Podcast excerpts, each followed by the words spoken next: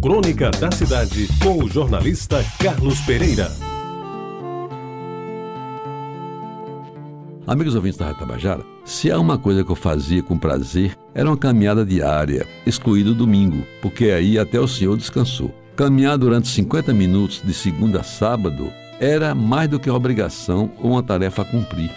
Era um motivo de satisfação, quase gozo, diria o amigo entrando nos 80 anos. E caminhar na calçada ou no asfalto da Praia do Cabo Branco, desimpedido de carros, é salutar e prazeroso por todos os motivos. Sozinho ou bem acompanhado, bater pernas cansadas pelo uso e pelo tempo, todas as manhãs, com sol ou com chuva, ao longo de 4, 5 quilômetros, é antes de tudo um privilégio de quem habita esta tão querida cidade. E fazê-lo de preferência entre as 5 e meia e 7 da manhã, ao lado de centenas de homens e mulheres, jovens, adultos, velhos e anciãos, é de um prazer inigualável que só pode ser sentido por quem pratica o hábito. Sobretudo à beira-mar olhando de frente à ponta do Cabo Branco na ida e vislumbrando na volta, dentro do mar de Tambaú, ao balançar de pequenas ondas, os catamarães que mais tarde levarão turistas a Picãozinho. É felicidade que deve ser gozada a cada dia. Meus amigos, o encontro, ainda que é rápido, com amigos e conhecidos de quem a gente não sabe o nome, o cumprimento alegre, amistoso e os votos de um bom dia, dados de coração a quem vem de peito aberto, sem lenço e sem documento, como disse Caetano Veloso, tudo isso compõe uma sinfonia que tem música, sim senhor.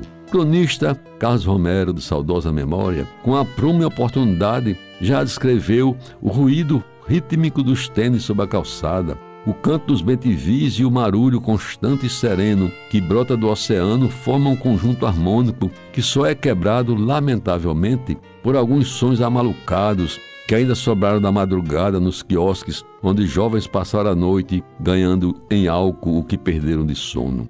Mas de todo esse aprazível tempo que dura cada caminhada matinal nos últimos dias, um fato me chamava a atenção.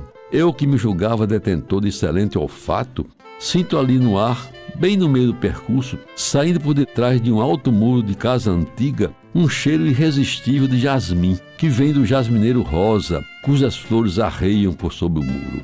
Eu acho até que as chuvas, quando caem, aguçam um perfume saído do jasmineiro, que enche o ar de beleza.